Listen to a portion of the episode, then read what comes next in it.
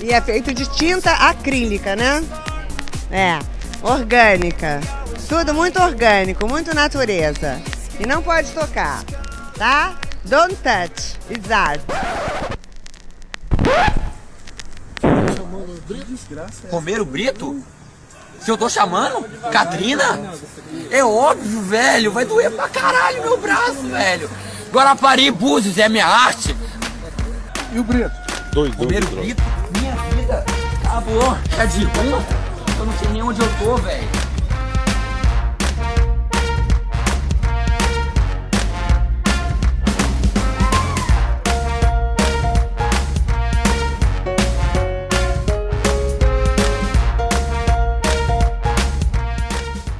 Ok, ok. Aqui é a Alana e esse é o Pataquadas. Pataquada, que significa presepada, palhaçada, tolice, traquinagem, fazer arte. Aqui você fica sabendo das notícias mais quentes do mundo da arte. Na coluna aberta desse episódio, o Denis Almeida fala sobre a história e o significado do Dia dos Professores. Lembrando sempre que todas as notícias estarão linkadas no post do episódio no site notamanuscrita.com. Bora lá! Começando pelas notas de falecimento, na noite da terça-feira, dia 22 de setembro, faleceu o cantor Gerson King Combo, considerado por muitos o rei do soul brasileiro. Ele faleceu no Rio de Janeiro aos 76 anos. O falecimento se deu em decorrência de infecção generalizada e de complicações da diabetes após súbita internação. Nascido em Madureira, irmão do cantor Getúlio Cortes, o autor do Negro Gato, gravado por Roberto Carlos, Gerson Rodrigues Cortes iniciou a carreira fazendo dublagem no programa Hoje é Dia de Rock, de Jair de Taumaturgo, e depois foi coreógrafo e dançarino do programa Jovem Guarda, apresentado por Roberto, Erasmo Carlos e Vanderleia. Mais tarde, ele se tornou cantor de apoio de grupos como Renato e seus Blue Caps e Fevers, do astro da canção Wilson Simonal e da banda Veneno. Em 1969, lançou seu primeiro LP, Gerson Combo e a Turma do Soul. Em meados dos anos 70, com o fenômeno dos bailes black, de equipes de som como a Soul Grand Prix e a Furacão 2000, que atraíram milhares de jovens da periferia carioca para dançar o funk de James Brown, Gerson se reinventou como o rei do soul. Com capa, chapéu e cetro, reproduzindo a imagem de Brown, ele foi a atração de muitos bailes, mas também sofreu os efeitos da pressão que a ditadura militar exercia sobre os blacks. O cantor gravou dois LPs com seu nome em 1977 e 78 e os discos viraram clássicos do funk brasileiro, graças a músicas como Mandamentos Black, Andando nos Trilhos e God Save the King. Depois de um período de ostracismo, no qual chegou a se afastar da música em 98, ele foi encontrado pelo DJ Zé Otávio na festa Copaphonic, que aos poucos o convenceu a voltar à cena. De show em show, Gerson recuperou o cetro e gravou o primeiro álbum de inéditas em 23 anos, Mensageiro da Paz, de 2001. Em 2009, lançou mais um álbum, Sou da Paz, acompanhado pelo Super Groove, que se tornou a sua banda fixa. No Carnaval de, do Rio de Janeiro de 2013, ele desfilou no sétimo carro da Portela, ao lado de outros expoentes da cultura black carioca. E no mesmo ano, Gerson foi alvo de uma campanha de financiamento coletivo no site Catarse para gravar um DVD em homenagem aos seus 70 anos.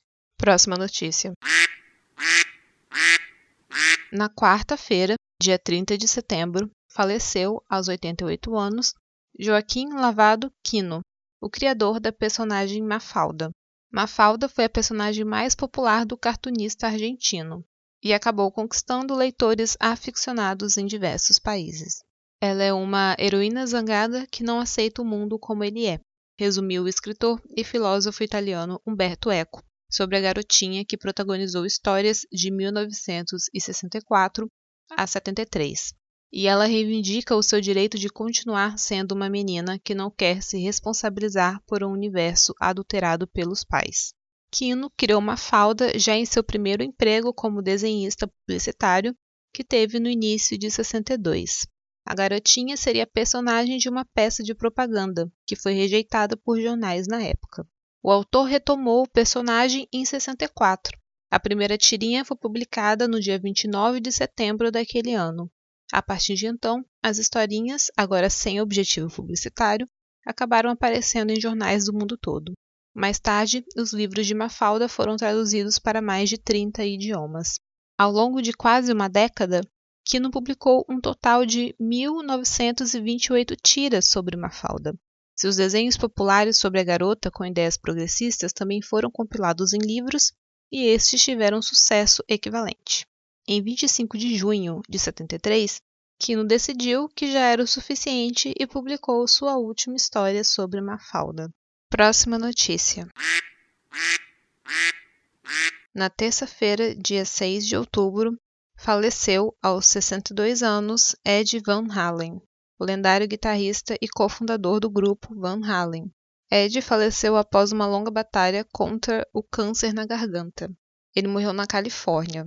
Ed se tratava do câncer há mais de uma década. Embora tenha sido fumante por anos, ele acreditava ter desenvolvido a doença por causa de uma palheta de metal que costumava segurar na boca. Mesmo em tratamento, ele continuou a frequentar shows e tocar com o filho, que se tornou baixista do Van Halen em 2006. Nascido em Amsterdã, em uma família de músicos, Ed Van Halen se mudou para a Califórnia em 62, aos seis anos de idade junto com os pais e o irmão mais velho, Alex. Inicialmente, ele se dedicou ao piano e à música clássica, mas logo se rendeu à guitarra e ao rock, fundando com o irmão, baterista e amigos de colégio a banda Broken Combs. Em 72, influenciados pelo hard rock, Ed e Alex começariam outra banda, que anos depois seria rebatizada de Van Halen. Depois de se tornar muito conhecido nos clubes de Los Angeles, o Van Halen foi contratado em 77 pela gravadora Warner Bros. e Van Halen, o álbum de estreia de 78, foi um sucesso imediato, alcançando o 19º lugar nas paradas de música pop da Billboard. No início dos anos 80, o Van Halen já era uma das bandas de rock de maior sucesso do mundo. O Van Halen chegou a 2019 com mais de 56 milhões de álbuns vendidos nos Estados Unidos e mais de 80 milhões em todo o mundo. Em janeiro de 2007, o grupo foi entronizado no Rock and Roll Hall of Fame. Próxima notícia. Agora notícias internacionais. Justin! Oh, I don't speak English. I don't speak Portuguese. Justin. Justin. Ju- Justin. Justin. Justin. Justin.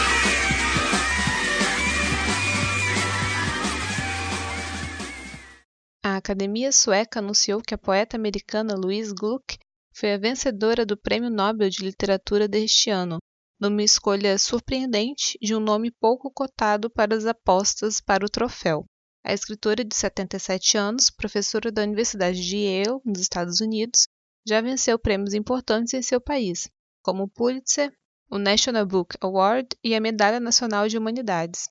Seus avós eram judeus que emigraram da Hungria, e ela foi a primeira de sua família a nascer no país americano. O comitê do Nobel apontou que Gluck levou o prêmio por sua voz poética inconfundível, que com beleza austera torna universal a existência individual.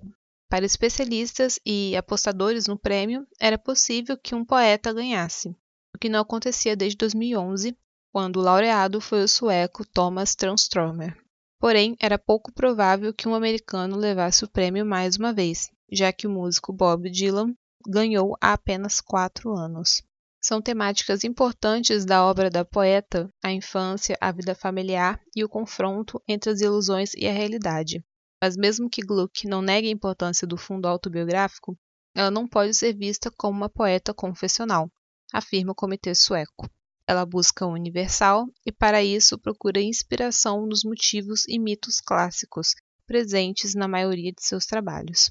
Gluck publicou 12 coletâneas de poemas, assim como volumes de ensaios sobre poesia.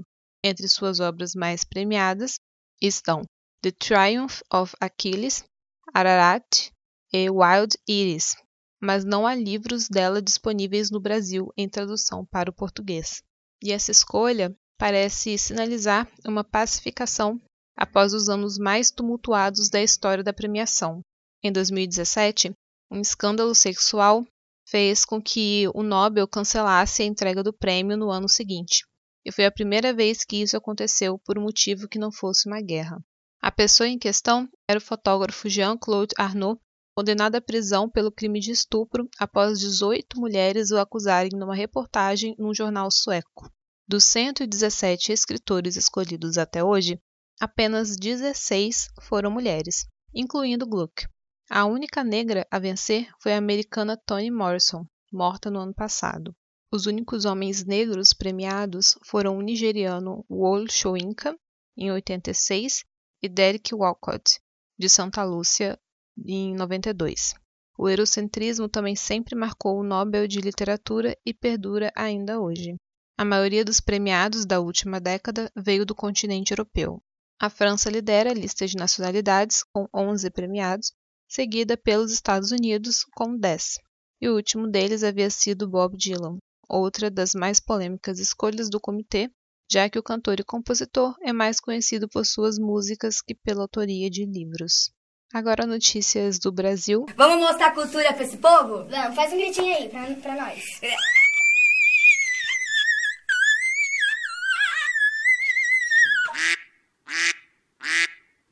A Ancine assinou na quinta-feira, dia 8 de outubro, um convênio com o Banco do Brasil para utilizar uma plataforma da instituição no acompanhamento e prestação de contas dos projetos audiovisuais. A ferramenta vai permitir que as produtoras registrem seus gastos passo a passo, associando as informações aos documentos que comprovam os pagamentos efetuados, e a Ancine poderá acompanhar essas movimentações. Segundo a agência, é esperado um aumento de produtividade, assim como ganhos na confiabilidade e integridade das informações, melhorando o controle e a gestão dos recursos públicos. Próxima notícia. Lá vamos nós falar de novo do Luciano Querido, que eu já comentei sobre ele no Pataquadas anterior, no 22, Pataquadas 20 também. Enfim, é um nome recorrente aqui. Ele é uma pessoa que é muito próxima da família Bolsonaro, ele é ex-assessor do Carlos Bolsonaro. E eu comentei no Pataquadas anterior que ele bateu de frente com Mário Frias e acabou sendo demitido. Mas que provavelmente ele seria remanejado para algum novo cargo, porque, como eu falei, ele é muito próximo da família e não vai perder essa mamata, né? E agora ele foi nomeado diretor do Centro de Artes Visuais da Funarte. E agora Luciano Querido vai ocupar o cargo que, desde janeiro, pertencia a Leila Regina Pereira dos Santos. Em seu currículo no Lattes, a ex-diretora é, afirma que possui graduação em Educação Artística, Artes Plásticas pela Universidade Federal do Paraná, especialização em Cultura e Arte Barroca pela Universidade Federal de Ouro Preto. Bom, e mais uma vez, é, Bolsonaro, né, tirando o governo Bolsonaro, tirando pessoas que têm qualificação para assumirem cargos, é, seja na cultura, seja em qualquer outro, outro ministério, qualquer outro lugar nesse governo. Enfim, retirando as pessoas qualificadas e colocando gente que não tem qualificação nenhuma, que não entende de nada. E, enfim, é isso. Mais uma vez. Próxima notícia. A 18ª edição da Festa Literária Internacional de Paraty, a FLIP, acontecerá pela primeira vez em formato virtual.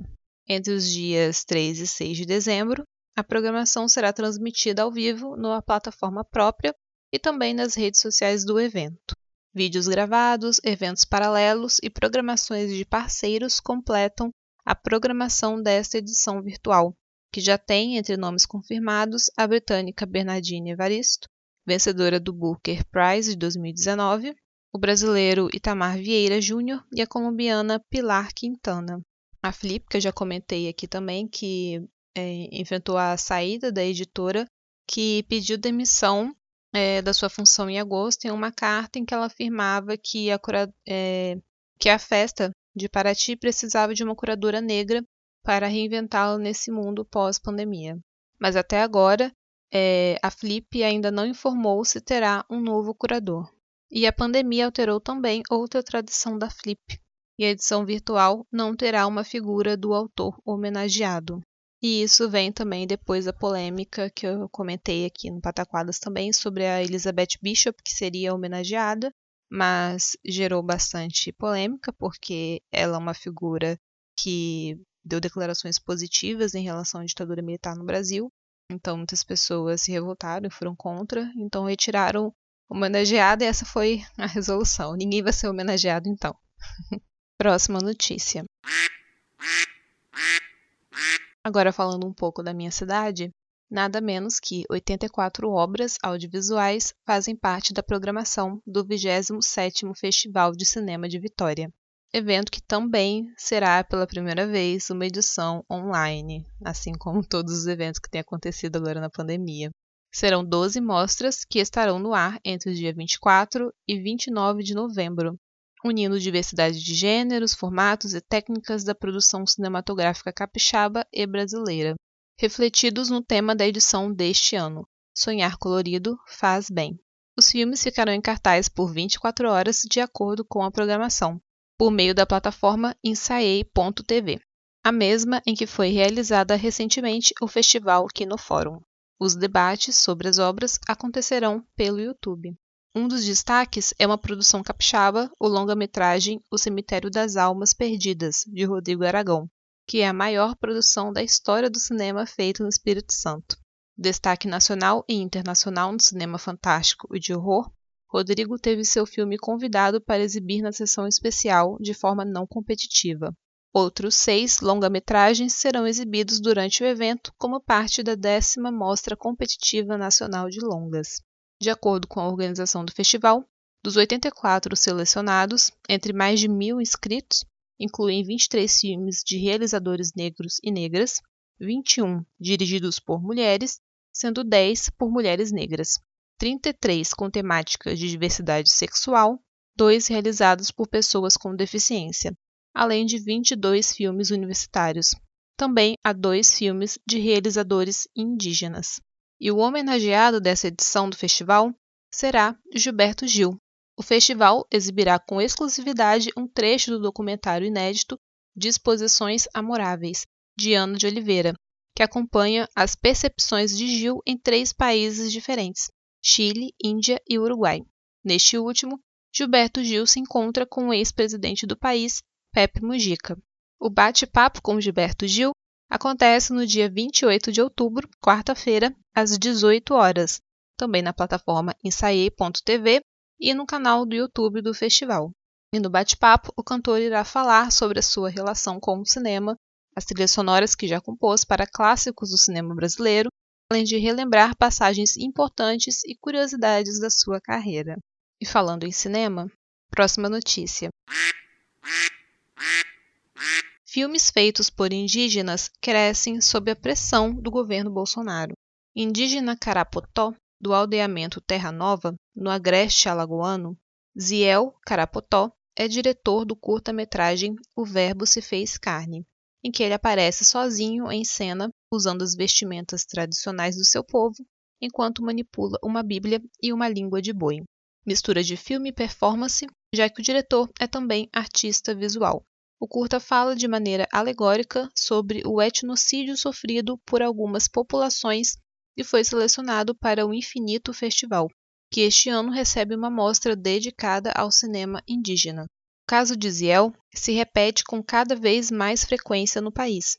De um lado está o amplo acesso à internet, e a tecnologia no país, o que fez cineastas de diversos povos conseguirem produzir nos últimos anos seus próprios filmes sem a presença dos estúdios e das produtoras, e de outro estão os próprios festivais interessados em apresentar narrativas mais diversas e fora do eixo. De acordo com o diretor Carapotó, esses novos filmes costumam provocar estranhamento no público, acostumado há décadas a ver a questão indígena retratada nas telas a partir de um viés antropológico e pela ótica de artistas que veem tudo de fora. Ele diz que a gente precisa ressignificar o cinema, que muitas vezes só colabora para a invisibilidade e o apagamento, e que é hora de o utilizar para falar das nossas lutas. Graciela Guarani, que está em cartaz no mesmo festival com o documentário Meu Sangue é Vermelho, concorda com Ziel e acredita não ser possível pensar no cinema contemporâneo indígena sem ser pelo viés militante e como uma ferramenta política para dar visibilidade a opressões, sofridas não só por essas populações, mas também por negros, mulheres ou grupos LGBT. O longa da cineasta apresenta a trajetória do rapper guarani Curumim MC. O músico, nascido em uma aldeia no extremo sul de São Paulo, canta sobre a demarcação de terras e a atual situação indígena no Brasil. E ficou famoso quando, na Copa do Mundo de 2014, aqui no Brasil, apareceu em campo com uma faixa em que estava escrito Demarcação já. O longa ainda traça um paralelo com as violações de direitos humanos sofridos por povos na região de Mato Grosso do Sul, onde a diretora nasceu, e termina com um trecho de um pronunciamento feito em 88 pelo atual presidente Bolsonaro, em que ele afirma que a cavalaria brasileira foi incompetente por não ter exterminado todos os indígenas. Bolsonaro, que é uma figura presente numa série desses filmes.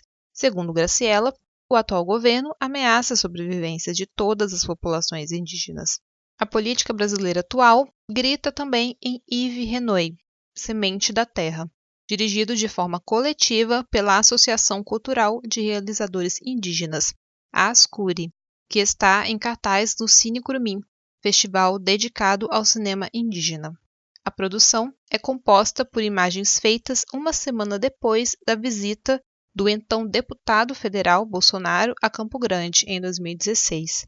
Na ocasião, ele afirmou que, se eleito presidente, o cartão de visita dos fazendeiros seria um cartucho de balas. O resultado, segundo o documentário, foi uma série de ataques de milícias armadas aos acampamentos Guarani Caiová na região, que foi registrado pelos cineastas. Mas a chave da militância e do cinema de denúncia não é só dos cineastas, está também nos festivais que exibem esses filmes. Adriana Dutra, uma das organizadoras do Infinito Festival, disse que pensamos que seria muito interessante dar voz para cineastas indígenas neste momento tão complicado que o Brasil está passando. Thais Brito, diretora do Cine Corumim, que há sete edições reúne filmes nacionais e internacionais, destaca que essas produções trazem uma visão muito própria sobre questões que afetam a todos, como política de diversidade, os dois festivais têm curadoria compartilhada com cineastas indígenas. E já é um começo, disse a cineasta Graciela Guarani, mas que ela quer ver a produção deles dentro das competições principais. E ela está mais do que certa. O Semente da Terra está disponível até o dia 20 de outubro no cinecurumim.org e O Meu Sangue é Vermelho e O Verbo se fez carne disponíveis até o dia 23, agora de outubro, no inff.online. Próxima notícia. A 19ª edição do Grande Prêmio do Cinema Brasileiro consagrou o cinema vindo de Pernambuco com as premiações dos longas Bacurau e Estou Me Guardando para Quando o Carnaval Chegar. Além dos dois longas, A Vida Invisível, de Carinha Nu, foi reconhecido com as premiações de melhor atriz coadjuvante para Fernanda Montenegro, além de destacado pela fotografia, pelo roteiro adaptado e por figurino e direção de arte. Bacurau chamou atenção em muitas categorias, tendo melhor ator Silvério Pereira, que venceu empatado com Fabrício Boliveira, protagonista de Simonal, melhor direção de Kleber Medonça Filho e Juliano Dornelles, melhor roteiro e melhor montagem. Entre as atrizes, Andréa Beltrão brilhou, vencedora do longa Hebe, A Estrela do Brasil, e dois filmes internacionais foram contemplados com o troféu Grande Otelo, Parasita e A Odisseia dos Tontos. E na matéria você pode conferir o nome de todos os premiados em cada categoria. Próxima notícia. A banda Detonautas fez uma música sobre a Michelle Bolsonaro e os 89 mil de depósito do Fabrício Queiroz chamou a música de Micheque, mas aparentemente a Michelle não gostou tanto. E ela prestou queixa contra a banda, acusando os detonautas de injúria, calúnia e difamação. E a primeira-dama pediu que a música seja retirada de todas as plataformas digitais que têm execução proibida em qualquer lugar público ou privado. Então, gente, vocês já sabem, né, que não pode ouvir, não pode ouvir, não pode compartilhar, não pode reproduzir é, a música Me Cheque, do Detonautas. Tá disponível no YouTube, tá? É, assim, eu só tô dizendo, né, mas não estou não estou aqui compartilhando informação nenhuma com vocês, pois não pode, não é verdade? Próxima notícia. O escritor Igor Olavo de Carvalho foi condenado a pagar 2 milhões e 900 mil reais ao músico Caetano Veloso. A multa se deve ao não cumprimento de uma ordem judicial que determinou que Olavo apagasse de suas redes sociais acusações de pedofilia feitas contra o cantor em 2017. O escritor se referia ao romance com a produtora Paula Lavigne, que foi iniciado quando ela tinha 13 anos e Caetano 40. Os dois ficaram casados por 19 anos, quando, em 2004, romperam a relação. O casal, que tem dois filhos, reatou a união em 2016. Caetano entrou com um processo e ainda em 2017 a Justiça concedeu liminar para a remoção das postagens. A ordem deveria ser cumprida em 48 horas, sob pena de multa diária de 10 mil reais. Apesar de ter sido pessoalmente intimado em sua casa nos Estados Unidos, o escritor não apagou as publicações. Como os posts não foram retirados do ar, a multa atingiu o valor de 2 milhões e 900 mil reais, que agora o escritor foi intimado a pagar. Em setembro do ano passado, no mesmo processo, a justiça ainda condenou Olavo a pagar a Caetano uma indenização de 40 mil reais por danos morais. A indenização, cujo valor hoje está próximo a 65 mil reais, foi paga judicialmente em agosto, mas o deólogo ainda recorre. O caso será julgado pela 12ª Câmara Civil do Tribunal de Justiça do Rio de Janeiro. E fiquem agora com a coluna do Denis. Então, assim, eu não entrei no programa para ganhar roupa, não, ganhei no pro... não entrei nesse programa para ganhar nada. Eu entrei de gaiato no programa e agora eu tô aqui. Olá, aqui é o Denis Almeida e na coluna aberta deste mês vamos falar um pouquinho sobre o significado do Dia dos Professores. A escolha do dia 15 de outubro refere-se ao decreto imperial que criou o ensino elementar no Brasil baixado por Dom Pedro I em 15 de outubro de 1827. Nele ficava estabelecida a obrigatoriedade que todas as cidades, vilas e lugarejos tivessem suas escolas de primeiras letras. É um decreto que estabelecia normas de contratação, salários dos docentes e um currículo básico. Teria sido algo sem precedentes na história da educação não só do Brasil, mas de todo o continente americano se tivesse saído da letra para a realidade, o que nunca aconteceu. Após a criação do Ministério da Educação em 1930 e 120 anos após aquele primeiro decreto, aquele que eu acabei de mencionar, é que a data ganhará contornos que tem hoje. Em 1948, a jornalista, professora, ativista feminista, ativista do movimento negro lá de Santa Catarina, Antonieta de Barros, criou a Lei nº 145, que instituiu o Dia do Professor em Santa Catarina, em referência à criação do ensino elementar no Brasil. Em 1963, o presidente João Goulart irá estabelecer a data em todo o país, com o Decreto 52682 de 1963.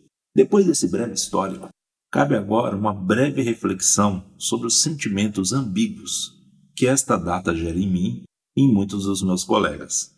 Nas palavras bem escritas da Fabiana Pedroni, um mistinho mineiro com pão queimado é como eu me sinto.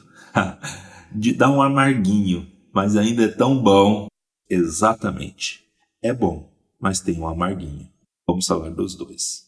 Claro que eu sempre irei agradecer pelos votos de apreço, pelo reconhecimento da importância da minha profissão, pelos presentes. Obrigado, alunos. Sou agradecido e com muita sinceridade. Mas muitos não estendem este reconhecimento e comprometimento com a importância da educação para o restante do ano, além de romantizarem aspectos da rotina dos professores de maneira bem danosa. Primeiro, nós temos a romantização da precariedade, que a maioria dos professores vivenciam todos os dias. Quantos de nós trabalham em cidades até diferentes e de onde vivemos e se deslocam por vezes dezenas de quilômetros todos os dias para trabalhar. Quantos de nós precisam trabalhar em três ou quatro escolas, ou por vezes nos três períodos letivos do dia, começando seu trabalho às sete da manhã e indo até depois das dez da noite, com pequenos intervalos de descanso e alimentação para compor um mínimo de renda digna? Quantos de nós precisam pagar do próprio bolso material usado durante as aulas devido à falta de verbas? Quantos de nós precisam enfrentar todo tipo de situação humilhante para dar aulas. E não, isso não pode ser normalizado em nome de uma idealização. Por mais que as intenções sejam nobres, a precariedade que a gera não é nada nobre. Outra idealização é a da vocação dos professores para o exercício da docência e aquelas frases tão comuns de ouvirmos. Ah, mas é uma profissão tão linda. Ah, mas tem que gostar mesmo para querer ser professora, né? ou a que me incomoda mais. Ah, todo professor neste Brasilzão é um guerreiro, rapaz. Parabéns para você, hein, mestre. Esta e tantas outras frases são usadas em um nível para enaltecer o nosso trabalho, mas em outro nível serve como normalização da precariedade, que já falei há pouco, para os baixos salários, para a falta de dignidade no exercício justamente do mesmo trabalho que no dia 15 de outubro tanto enaltecem. Não quero lutar pela educação, pois luta indica que nem estamos perto de atingir o mínimo razoável. Eu não quero lutar pela educação, eu quero que a educação tenha vencido e conquistado de vez a sociedade. Claro que o dia 15 de outubro pode e deve ser comemorado, mas precisa ter o seu discurso, as palavras que o permeiam, extrapoladas, para os demais dias do ano e também sair das mensagens de agradecimento para a realidade. Por isso, feliz Dia dos Professores para todos os meus colegas, especialmente os daqui do Não Pode Tocar, e que um dia a gente vença esta luta e possa deixar justamente de lado esta guerra, pois eu não tenho vocação para guerreiro, eu prefiro ser professor. É isso. Muito obrigado por acompanhar até aqui o que eu falei e até o mês que vem. Se quiserem me acompanhar no Twitter, a minha arroba é arroba Denis, com dois N's, Almeida, tudo junto, 82 no final. Ali de vez em quando eu coloco alguma coisa sobre história, literatura e também educação. Também estou no coletivo CLI História e Literatura, que no mês de outubro e começo de novembro está de férias para arrumarmos a casinha mas tem muito conteúdo lá para vocês acessarem, tá bom? Um beijo para todos e até o mês que vem. Tchau, tchau.